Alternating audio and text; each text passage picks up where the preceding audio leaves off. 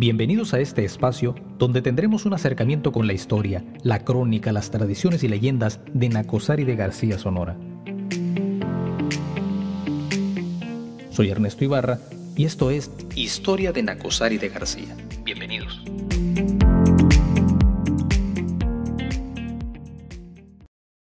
En el episodio anterior veíamos algunas de las minas más importantes de la región de Nacosari que le dieron a este lugar el reconocimiento internacional durante la época del dominio español. En este episodio iniciaremos un nuevo recorrido. Veremos el resurgimiento de esta región minera durante la segunda mitad del siglo XIX, con el descubrimiento de nuevos yacimientos, la llegada de nuevas inversiones y con ello la fundación de un Nacosari nuevo. Iniciamos. Para mediados del siglo XIX, la actividad minera en el estado de Sonora se encontraba en decadencia.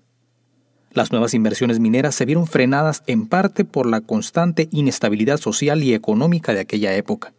Los antiguos trabajadores mineros en Sonora optaron por dedicarse a otras actividades como la ganadería y la agricultura, aunque algunos exploradores se rehusaron a rendirse ante los problemas y siguieron buscando nuevas oportunidades de desarrollo. En aquella región de la Sierra Alta quedaban únicamente vestigios aislados de lo que alguna vez fue un importante lugar que ofreció grandes riquezas a la Nueva España. En su lugar permanecían solo gambusinos errantes que buscaban oro y demás metales preciosos en los arroyos y cañadas. En la zona serrana de Nacosari había habitantes dispersos que no lograban establecer un asentamiento formal. Parecía poco el interés de invertir nuevamente en la explotación de las minas abandonadas o perdidas en la región. Sin embargo, en medio de aquella indiferencia destacaron algunos exploradores nacionales y extranjeros que buscaban vetas perdidas con la esperanza, tal vez, de volver a dar vida al antiguo mineral de Nacosari.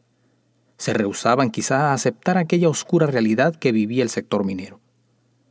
Estas nuevas generaciones de exploradores entusiastas buscaban que el brillo de la plata volviera a iluminar el panorama desolador que se vivía durante las primeras décadas del siglo XIX. Así, en la década de 1860, en medio de aquel escenario poco alentador, llegó a la región serrana de Sonora un estadounidense de nombre Upton Barr Frenner. Mientras en su país aún se vivían las secuelas de la Guerra Civil estadounidense, este personaje, descendiente de inmigrantes europeos, se dedicaba a representar en México inversionistas extranjeros en negociaciones mineras, encargándose de realizar los trámites necesarios ante el gobierno mexicano. Frenner empezó a realizar por su cuenta la compra de varias minas pequeñas en el distrito de Moctezuma, cerca de la región de Nacosari, y en 1867 constituyó una pequeña empresa minera a la que bautizó con el nombre Moctezuma Concentrating Company, con sede en Nueva Jersey, Estados Unidos.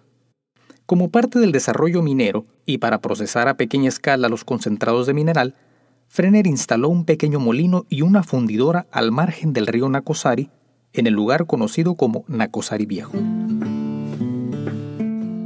Durante algunos años, la pequeña empresa minera logró generar una notable actividad industrial, dando con ello nuevamente vida a la abandonada región de Nacosari.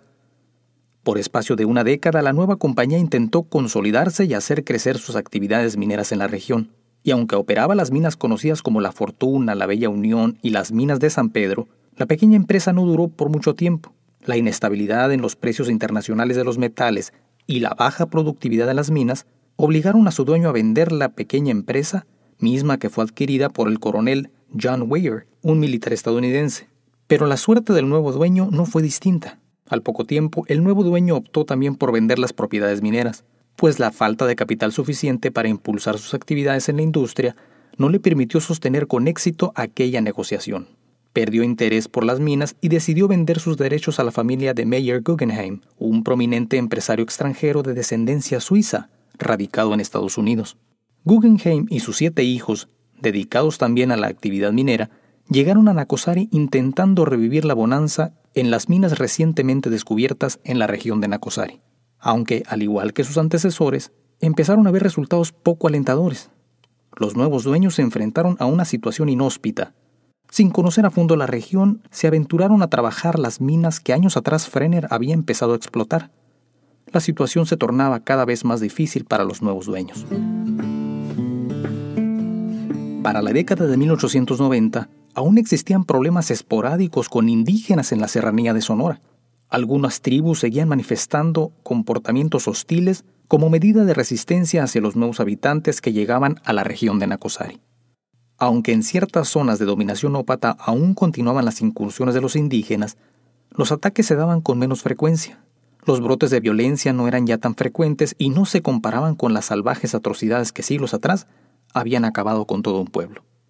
Esta situación, lejos de permitir una estabilidad cómoda y duradera, se convertía cada vez más en una realidad muy poco alentadora. La familia Guggenheim se vio constantemente amenazada por los distintos problemas que aún permeaban en la sierra, a los cuales se sumaron otros agravantes de igual importancia. Las remotas distancias y la ubicación geográfica accidentada dificultaban en buena medida la situación de los mineros de Nacosari.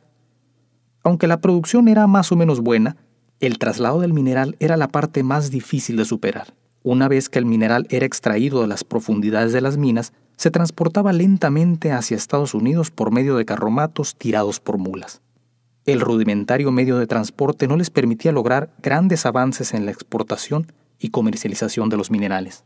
El primitivo método de transporte por medio de mulas se dificultaba muchísimo, especialmente en las temporadas de lluvias, pues las largas distancias que se debían recorrer hacían del transporte un medio tedioso, lento y complicado. El paisaje de Nacosari, dominado por cerros, barrancos y cañadas, dio a los nuevos mineros una bienvenida poco agradable.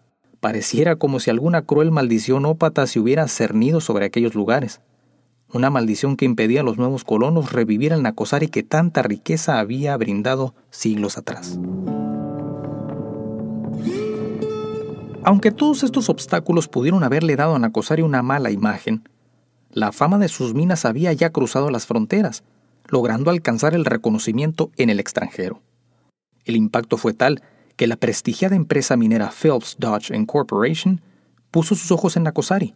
Este gran emporio minero con una experiencia de más de 80 años en la industria estaba dispuesto a explorar y estudiar la situación de las minas de la región, pues consideraba que con una inversión adecuada podrían despuntar una mayor producción de metal.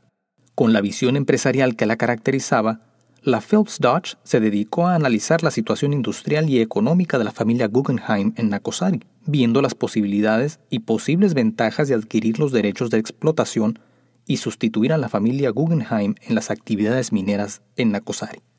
A finales del siglo XIX, durante la paz que reinaba durante la presidencia del general Porfirio Díaz, se abrieron nuevas oportunidades para las empresas extranjeras que deseaban instalarse en el país. Los llamados rurales empezaban a patrullar los caminos en zonas apartadas, brindando a los moradores la sensación de paz y seguridad.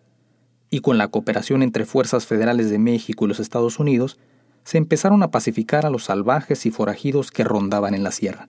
Por otra parte, las leyes reglamentarias vigentes en la década de 1890 estimulaban la participación de empresas extranjeras en territorio nacional. Para los inversionistas, una simple concesión minera era suficiente para garantizar la inversión de capitales. Durante el gobierno porfirista, la industria minera se convirtió en una actividad creciente que recibió constantes estímulos del gobierno federal.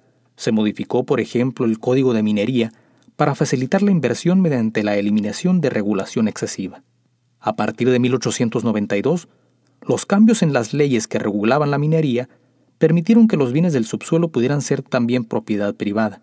Estas facilidades alentaron a la Phelps Dodge a adentrarse en la Sierra Alta sonorense en busca de las riquezas que las minas en la región de Nacosari habrían de ofrecer durante muchas generaciones venideras. Fue así como en 1895 la Phelps Dodge se embarcó en una nueva misión. La empresa estaba dispuesta a invertir en nuevas exploraciones, destinando el capital que fuera necesario para echar a andar la bonanza en el noreste de Sonora. La empresa estadounidense estaba consciente de la realidad. Sabía que las minas de Nacosari habían pasado por muchos dueños y conocía las dificultades que aún tenían que enfrentar. Por lo tanto, era necesario conocer muy bien el terreno y ver si verdaderamente era factible invertir en las pequeñas minas que poco a poco se iban descubriendo con el paso de los años. Sabiendo que todo era posible, la empresa comisionó a un prestigiado ingeniero metalurgista de nombre Louis Davison Ricketts para que explorara a fondo las minas y realizara un cuidadoso estudio que permitiera evaluar los yacimientos cerca de Nacosari. Su tarea como perito era recorrer toda aquella región y presentar un reporte sobre la situación real. El ingeniero Ricketts doctor en química y geología económica, descubrió en poco tiempo el enorme potencial que podían ofrecer los yacimientos en toda aquella región. El resultado del peritaje y el análisis sobre la situación geológica se tradujeron en un diagnóstico positivo. En sus memorias y entrevistas, Ricketts relataría años después que había quedado sumamente impresionado por aquellas minas y por la riqueza que podían producir. Después de concluir sus evaluaciones, sugirió inmediatamente a la Phelps Dodge que a la brevedad posible adquiriera los campos mineros de aquella región en el noreste de Sonora. A juicio de Ricketts, si se invertía en grande, los beneficios superarían los obstáculos. La Phelps Dodge no escatimó en el capital económico necesario para hacer suyas las minas, especialmente las que se ubicaban en la región conocida como Los Pilares, muy cerca de Nacosari. El proceso concluyó a finales de 1896, cuando la empresa minera negoció con la familia Guggenheim el pago por concepto de adquisiciones y pérdidas. Los nuevos dueños llegaron a Nacosari con una mentalidad diferente. Pronto reemplazaron los anticuados métodos de explotación, cambiaron de herramientas e instalaron maquinaria con tecnología más moderna. Se sustituyeron las viejas torres de madera por sólidas estructuras de acero, y con una amplia disponibilidad de recursos económicos y humanos, se logró habilitar en poco tiempo el acceso a aquellos remotos lugares enclavados en la Sierra de Sonora. Con la oportuna combinación de recursos, voluntad y esfuerzos, se iniciaba un nuevo capítulo en la historia de la minería en Sonora y con él una nueva era en la historia de Nacosari. Los picos y las palas de los viejos exploradores empezaron a sonar nuevamente en la sierra, aunque no serían ya el oro y la plata lo que brillaran y brindaran la riqueza, sino el cobre y otros minerales los que habrían de comercializarse con gran éxito. El nuevo capítulo en la historia de Sonora se escribiría desde otra perspectiva. Atrás quedaban los años de los mineros españoles. Los viejos gambusinos dejarían atrás el lavado de tierra en busca de pepitas de oro de los ríos, y en su lugar empezarían a trabajar en nuevos métodos de explotación. Fue así como a finales del siglo XIX, Nacosari se sacudió el yugo del atraso y la decadencia despertando así de aquel prolongado y profundo letargo. El cobre sería el motor que impulsara el nuevo desarrollo. Desde Europa y Estados Unidos venía una fuerte demanda por el metal rojo. Las nuevas inversiones demandaban grandes cantidades de cobre, y el cambio radical estaba por iniciar. La visión de expansión y desarrollo económico que pretendió el gobierno del general Porfirio Díaz requería más que la experiencia que podía ofrecer la Phelps en Acosari. A juicio del gobernador del estado, para que las actividades resultaran productivas, era necesario conectar a Nacosari con los mercados extranjeros. La llegada de la Phelps Dodge a Nacosari llamó mucho la atención. Por primera vez en mucho tiempo empezaron a ver que no todo estaba perdido. Si una prestigiada empresa estadounidense estaba dispuesta a invertir en Nacosari, significaba que la bonanza sería nuevamente una realidad. En razón de ello, siguiendo la misma visión de la Phelps Dodge, el nuevo siglo inició con la presencia de más empresas extranjeras en Sonora. Ya para finales del año de 1903, había en la zona serrana más de 80 compañías dedicadas a la explotación minera. La instalación de pequeños y grandes negocios ponía de manifiesto la gran influencia de los inversionistas extranjeros en el norte de México. Entre las pequeñas empresas mineras que llegaron a la región de Nacosari a principios del siglo XX, destacaron, por ejemplo, la Boston Moctezuma Mining Company, la Nacosari Consolidated Copper Company, el Canario Copper Company y la más importante, la Moctezuma Copper Company, siendo esta última la que más perduró y destacó por su reconocimiento a nivel nacional e internacional en sus actividades mineras y económicas en el noroeste del país. Fue así como el 17 de septiembre de 1895 se constituyó en Estados Unidos la empresa Moctezuma Copper Company. Con un capital inicial de 3 millones de dólares, la nueva empresa estaba preparada para iniciar actividades en la industria minera en el noroeste de México. Después de concluir los trámites legales con el gobierno mexicano, la empresa llevó a cabo su protocolización en la Ciudad de México el 20 de enero de 1896, contando para tales efectos con un capital de 6 millones en oro nacional que le permitieron instalarse legalmente en la República Mexicana. En la escritura notarial constitutiva de la Moctezuma Copper Company, se contemplaron más de 2.261 hectáreas en el noreste de Sonora, pero la amplia visión empresarial de la Phelps Dodge no permitió que sus directivos se limitaran a unas cuantas hectáreas en Nacosari. Poco a poco y con el paso de los años, la extensión territorial se transformó en cantidades que rebasaron las 14.000 hectáreas en la región noreste de la entidad. Bajo la dirección del Dr. James Douglas, presidente y director general de la Dodge, se adquirieron grandes extensiones forestales en los alrededores de Nacosari. La extensión territorial era necesaria, pues así se garantizaba el fácil acceso a campos madereros y terrenos de agostadero para la crianza de ganado bovino. Lógicamente, la expansión del dominio y el crecimiento territorial de la Moctezuma incluía la compra de nuevos derechos y la negociación de más concesiones para explotar otras pequeñas minas en los alrededores. De norte a sur y de oriente a poniente, la minera estadounidense fue adquiriendo rápidamente los derechos de explotación de pequeñas minas. Una de las primeras adquisiciones, considerada por cierto una de las más importantes antes de finalizar el siglo XIX, se registró el 30 de julio de 1897, cuando se realizó la compra del Rancho Juárez, con una extensión territorial de 4.998 hectáreas hacia el norte del viejo Nacosari. Dos años más tarde, en 1899, la empresa negoció con el estadounidense de nombre William Richards la compra del rancho San Nicolás de las Calabazas. A tan solo 68 centavos por hectárea, la Moctezuma Copper Company adquirió una extensión territorial de aproximadamente 6.832 hectáreas que se habrían de dedicar principalmente a la crianza de ganado mayor. Fue así como en el ocaso de ese siglo se sumaron más de 11.800 hectáreas adicionales a las que ya estaban contempladas en las escrituras de la empresa. La adquisición de terrenos en el norte del estado continuó durante los primeros años del siglo XX, pues ya para 1910 la Moctezuma Copper Company se había hecho dueña de nuevas propiedades en la región. En los primeros días de ese año, por ejemplo, la empresa le compró al señor Rodolfo Charles el rancho San Cristóbal, de 784 hectáreas en el pueblo de Cumpas. Los proyectos de expansión siguieron concretándose y ya para diciembre de ese año, mediante un contrato de compraventa con la empresa Wheeler Land Company, propiedad de George F. Wheeler, la compañía compró cerca de Nacosari un rancho con una extensión territorial de casi 50.000 hectáreas que rodeaban los ranchos Juárez y San Nicolás, abarcando buena parte del poblado que después se conoció como Pilares de Nacosari. Dos años más tarde, adquirió de la misma empresa el rancho Nogal del Carrizo, cerca de Oputo, Sonora. Con ello, se agregaron 24.380 hectáreas adicionales al territorio dominado por la Moctezuma Copper Company. El crecimiento era real y se podía ver en la ambiciosa adquisición de tierra en la Sierra Alta de la entidad. La historia parecía volverse a repetir. Al igual que en los años de la corona española, cuando los misioneros en Nacosari dominaban la región de norte a sur y desde la sierra hasta el río Sonora, las nuevas generaciones de exploradores volvieron a dominar aquellos territorios. Pero no eran ya los intereses religiosos, sino la ambición por explotar la riqueza de las minas lo que impulsaba a los nuevos colonos.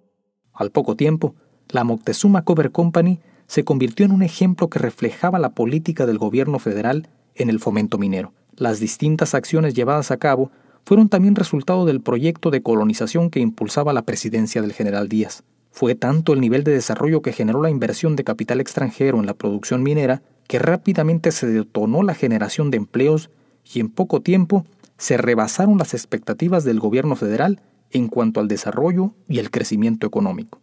Nacosari volvía poco a poco a resurgir del estancamiento provocado décadas atrás por el abandono de sus habitantes.